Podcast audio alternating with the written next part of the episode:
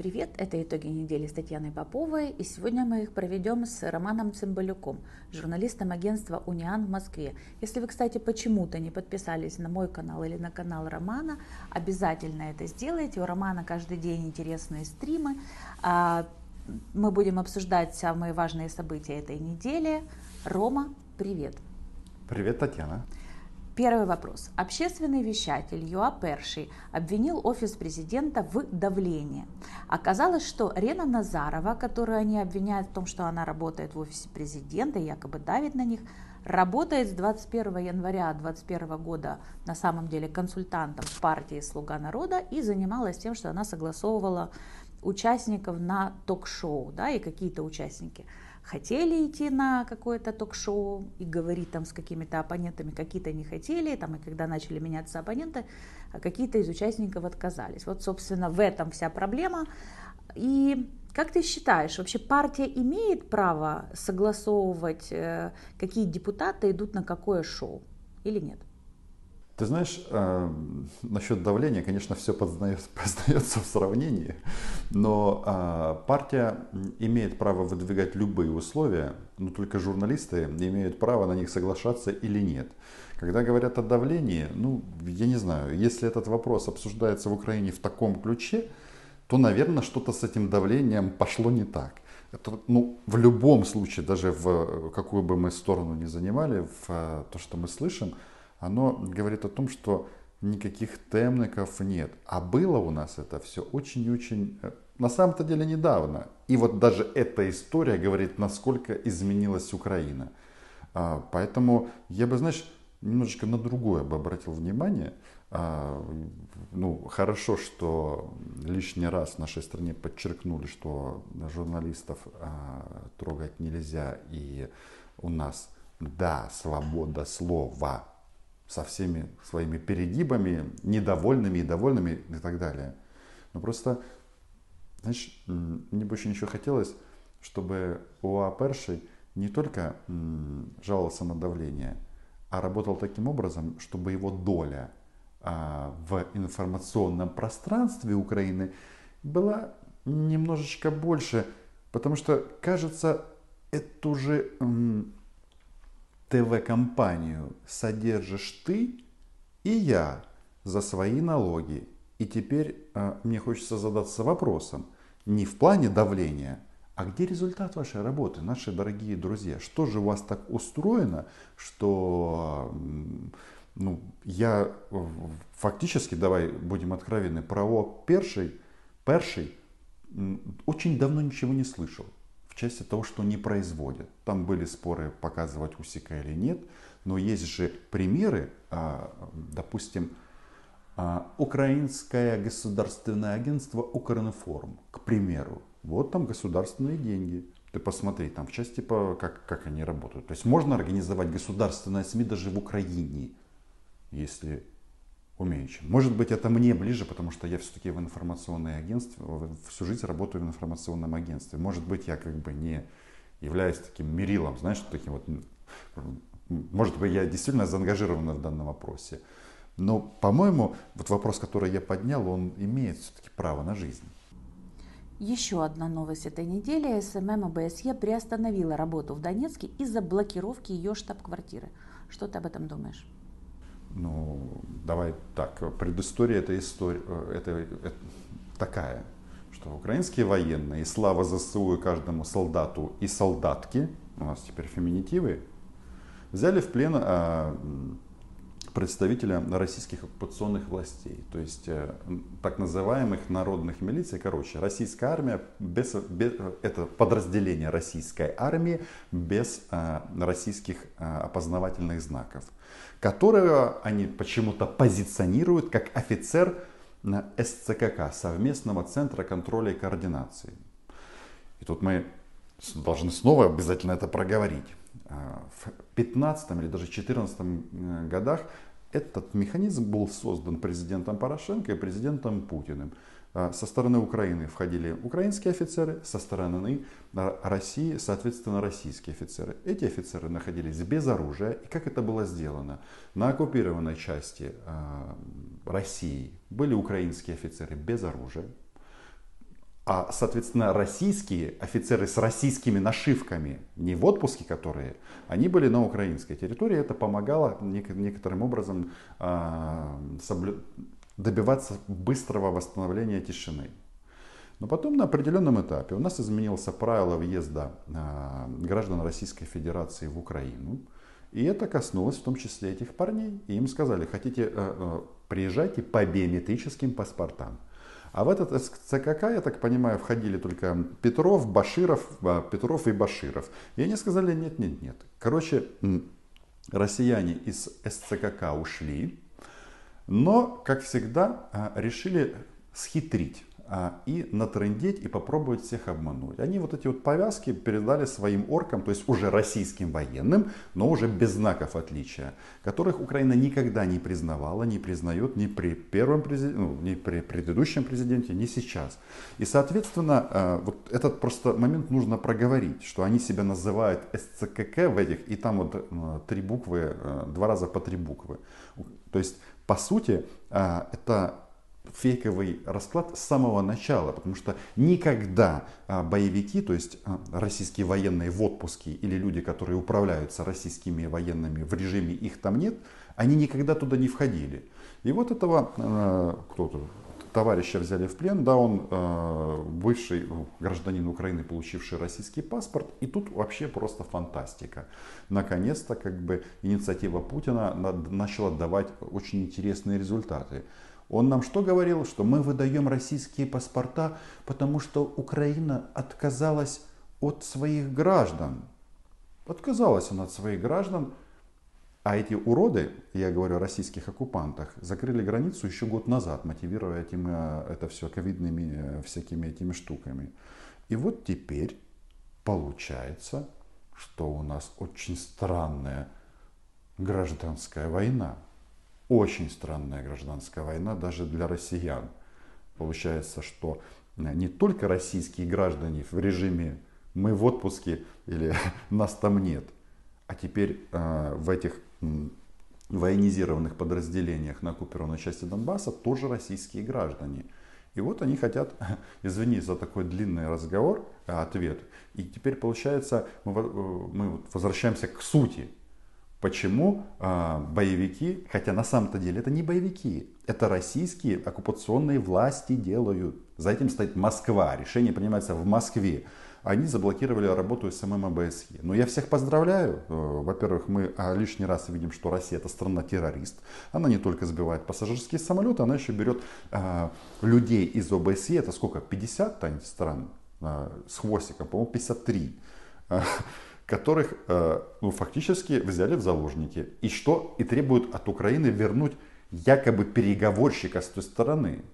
Конечно, этого не будет, скорее всего, до обмена, потому что если Украина его возвращает, это что мы признаем ЛНРы, на такое у нас никто не подписывался. А, были у новой нашей зеленой команды вот год до полтора назад там эксцесс исполнителя непонимания, но сейчас это же на российском треке кремень, просто скала. А, и это тоже факт. Поэтому вот так вот они бесятся, э, они хотят вернуть российского, российского офицера, по сути. То есть он юридически гражданин России, а по факту а, это российский военнослужащий. Потому что у него там разные могут быть оформления, там, но выполняет приказы он чьи? Москвы. Так кто он? Хорошо. Визит главы Пентагона в Украину. Встреча Остина с нашим министром обороны. Ну что, э, боже, храни Америку. Ты понимаешь, э, я тебе хочу сказать, что вот эта вот история, она, конечно, ну, нам лишний раз показывает, кто, кто есть кто на этой планете. Я понимаю, что американцы, они, у них свои стратегические интересы, у них геополитика. Но давай вот за последние годы посмотрим. Что нам а, наши американские партнеры? Они говорят, ребята, проводите судебные реформы, меняйтесь, делайте свою страну лучше. Вы же хотите быть демократией, вы хотите быть частью западного мира. Вы хотите быть, жить по принципам, как у нас. Мы вам поможем.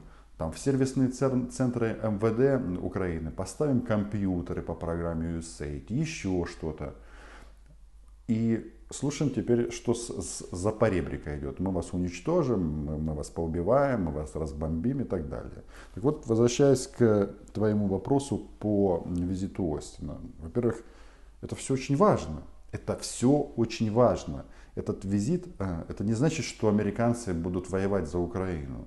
Но вот в части того, как они позиционируют себя в мире, э, это абсолютно позитивная вещь. Все эти вещи, ну, во-первых, ну, перед его при, прилетом, этим коротким визитом, там же вообще-то прилетело два транспортника, которые привезли нашим военных, военным нет ни печенья, приборы ночного видения, радары, еще что-то, чтобы шанс на выживание украинских парней и девчонок был выше. Ну, вот и я бы в данном случае, понимаешь, не акцентировался на чем-то одном в плане этого визита, а рассматривал это как один из элементов а, Украино-американских отношений, которые при всех наших там нюансах, немножечко у нас там есть нюансы, потому что у нас же как вот с американцами у нас там две темы главные. Тема безопасность, где у нас полный консенсус, абсолютный, то есть, э, ну, да, просто полный консенсус, где американская сторона говорит, мы полностью поддерживаем вам и поможем, чем сможем. И вот наши внутренние преобразования, когда они говорят, почему мы не в НАТО, потому что вас, вы не сделали то-то, то-то в части не военных реформ, а построения общества. Вот мне кажется так. А гости, ну, классно, что он к нам приехал, пусть приезжает еще. А как ты оцениваешь разрыв э, контактов между Российской Федерацией и НАТО? Они их практически выгоняют из э, России, они закрывают свое представительство в НАТО.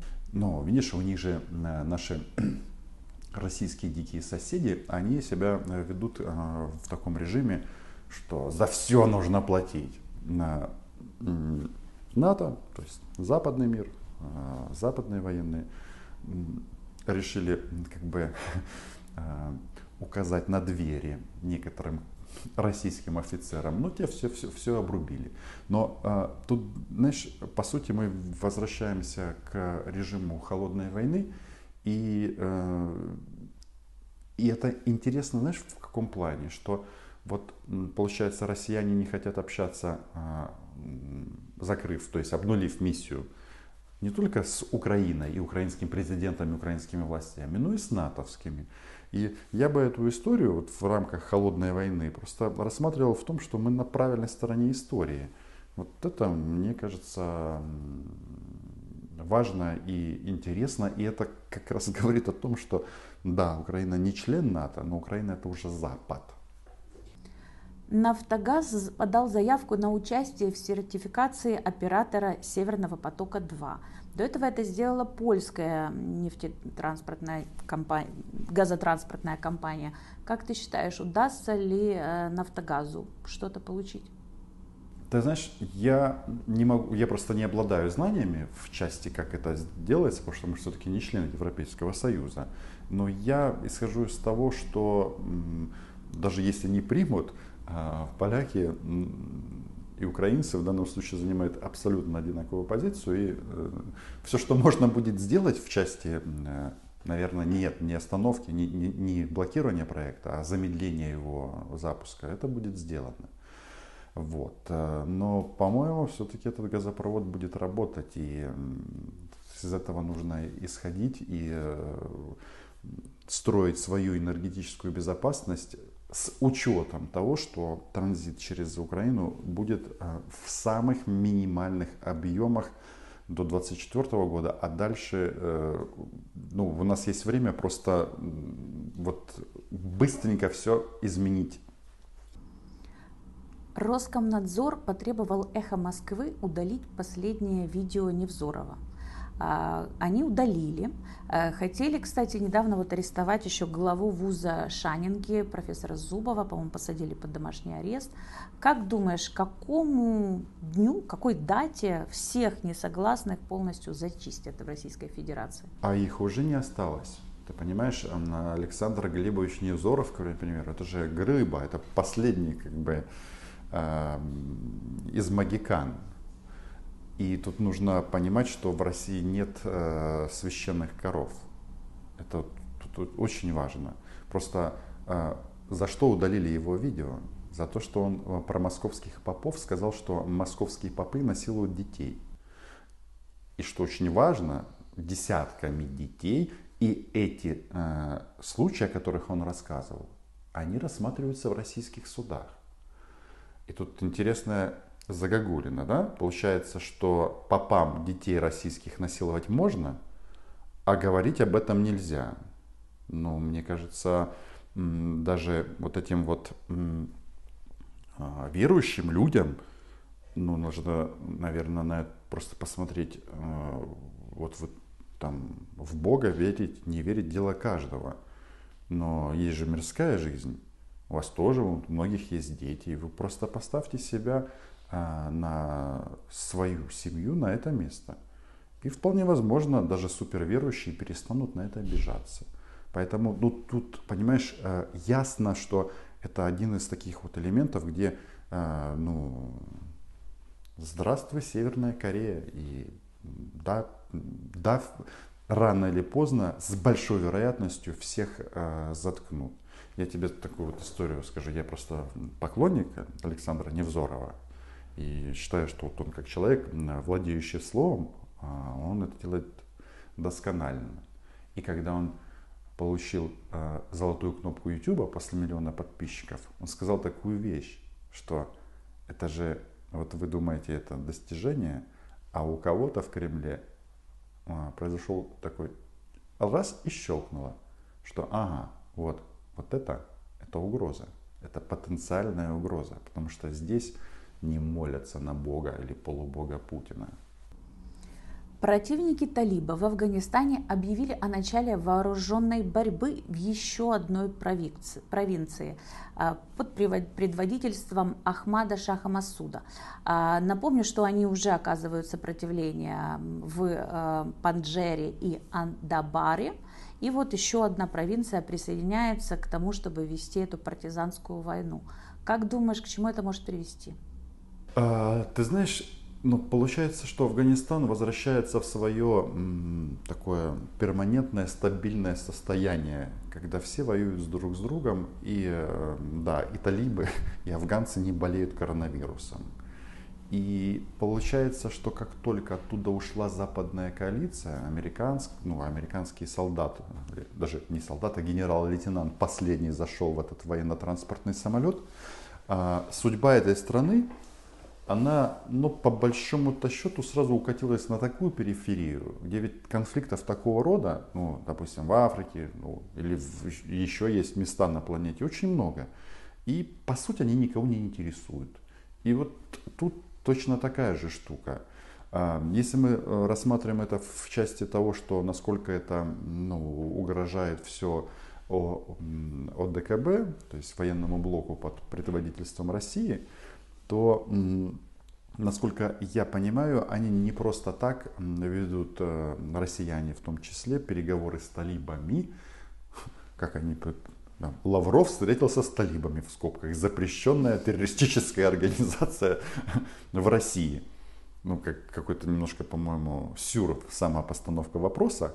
Но, тем не менее, а, мне кажется, у российской дипломатии есть э, все возможности, ну и которые опираются на военную силу, а, купировать на вот в среднестатистической, в среднесрочной перспективе, а, купировать вот эти вот угрозы для, допустим, того же Таджикистана, Узбекистана, Казахстана, ну, Казахстан, наверное, все-таки в меньшей степени. Э, вот. И я не думаю, что там что-то такое произойдет. Ну, не просто так а россияне там постоянно проводят учения с, с военными вышеперечисленных государств, но по сути все понимают, что в случае чего бомбить будут э, россияне. Ну и они там стратегические бомбардировщики там используют на этих учениях. Это же как раз ну, привет талибам. Единственный момент, ну, нужно отметить, как бы, что насколько эти самолеты это не, не гарантия, потому что у американцев это все тоже есть и, и может быть даже поядреней. Сотрудники ФБР пришли с обыском в дом Олега Дерипаски в США. А как думаешь, что это означает? Ну, по-моему, знаешь, все сведется к тому, что а, россиян, а, ну, не всех, особенно которые приближены к Путину, это же это ж привет и все Владимиру Владимировичу. Они начинают немножечко, ну, это по хвостам рубить, и что, в принципе, абсолютно позитивный момент.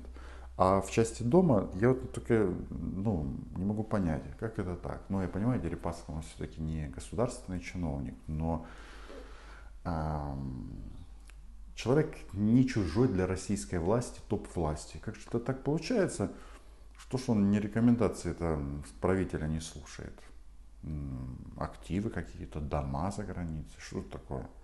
Почему бы не построить дом в Рязани или в Калуге? Ну, не знаю. Или, ну, в общем, мест много. Вот мне всегда нравятся вот эти вот российские деятели, которые любят поглаживать вот эти рассказы, какие у них супер ракеты, что они там дают 200, нет, 500, нет, тысячу махов, и а, как они вот возбуждаются от того, что вот мы можем в радиоактивный пепел превратить США. Что ж вы, подлюки, это там недвижимость покупаете? Ну что ж так, ну можно было бы купить две рязанских области за эти деньги. Нет, не хотят. И вот этот интересно. Но если так серьезно, то понятно, что э, западный мир вполне возможно на каком-то этапе начнет пробовать вот этот вот российский, российские миллиарды миллиардов, которые там каким-то образом э, сделать так, чтобы эти деньги меньше оказывали влияние на западное общество. Вот эта история, про которую мы говорили, Северный поток, это же вот та же самая штука, когда э, они приходят, э, там, ну, кто-то называет это, сначала это лоббизм, сначала это, общ, это, это общий бизнес, потом говорит, давайте, да, ребята, немцы, я-я натурлих, хотите заработать бабок, куча бабок, давайте зафигачим новую трубу, миллиарды евро, плюс продажа газа. А потом получается, что вроде бы экономический проект, а потом получается, что в немецком э, правительстве уже есть стопроцентные российские лоббисты, которые говорят, ребят, да у нас бабки есть. Мы вот сейчас вот сербам цену подымем до 700, сколько там, 99 или 59 долларов. Мы сейчас заработаем, давайте мы вас всех купим наши дорогие немцы. И вот этот вот процесс Дерипаска, он очень интересный в этом плане, что ну, в теории оно вот может развернуться вот именно в таком ключе, что ну, деньги-то, конечно, хорошо, но все продавать за бабло и демократию, и вообще образ жизни, что, может быть, это и неправильно. Ну, там же Дерипаска как раз купил в том штате, откуда, где избирался сенатор а, Трамповский, который сначала голосовал против э, Дерипаски, а потом начал голосовать за него. Он купил там металлургическое предприятие, по-моему, в штате Кентукки. Поэтому, наверное. Российский олигарх – это не украинский олигарх. Они не делают все, они не покупают активы э, на Западе просто так. А Газпром не просто так является спонсором некоторых немецких футбольных команд. А другие обеспеченные э, обладатели этого двуглавого орла на паспорте не просто так покупают футбольные клубы в других странах. Там надо этот пролив переплыть, как бы. И вот это и есть, ну, сначала, по сути, это называется подрыв Европы изнутри. Потому что, видишь, в лоббизме есть в чем разница? Лоббизм люди, когда хотят просто бабки заработать. Ну, мы все люди, наверное, это нужно и нужно уважать. Это рынок. Но когда за эти деньги они хотят влиять на решение а, правительств этих стран, ну, допустим, по Украине, да, я вот, вот уверен, что какой-нибудь Шредер, там, а, Меркель иногда нашептывает, говорит, слушай, хочешь, будешь, будешь директором Газпрома, почетным, у тебя будет хулиард зарплата. Ну давай-ка вот по Украине решение сменим. Вот что-то мне кажется, что вот это все направлено в этом направлении. А так делать нельзя. Нельзя свою родину продавать за деньги. Это касается и украинцев, мы же, мы же дуже різні, и, соответственно, немцев, англичан, ну и далее по списку. Михаил Саакашвили. Доктора говорят, что он в очень плохом состоянии. Как думаешь, выпустят его или нет? И когда? Э, мне кажется, Михаилу все-таки повезло, что он изменил Грузию, э, внес массу изменений, и эту страну уже нельзя сравнять ни с Россией, ни с Белоруссией, потому что как, это часть западного мира, и это гарантирует то, что Михаил Николозович вряд ли останется в тюрьме навсегда. Я не могу сейчас вот э, сказать, э, сможет ли он, допустим, вернуться активно в грузинскую политику, там, на топ-позиции. Но что-то мне подсказывает, что он вообще-то наш, наш гражданин. Что если совсем пойдет коса на камень, его просто вышлют из Грузии без права въезда домой. Вот. Но вот э, то, что его действительно поддерживают как минимум треть грузин, его партию, ну это же факт. И, ну, там моментов много, но я все-таки исхожу из того, что у Саакашвили ну, в части его личной свободы все-таки оптимистично на это смотрю, хотя понятно, что он проходит некие испытания, и э, я к нему в данном случае очень ну, с большим сочувствием отношусь. Спасибо, Роман. Что будет дальше, будем наблюдать. Напоминаю, что со мной сегодня подводил итоги недели Роман Цыбалюк, э, журналист агентства «Униан» в Москве. А, подписывайтесь на мой канал, подписывайтесь на канал Романа, распространяйте наши ссылки на видео в соцсетях, критикуйте, комментируйте, предлагайте темы и гостей, которые вас бы заинтересовали. Роман, до следующей встречи. Дякую тебе, Татьяна. Увидимся через неделю.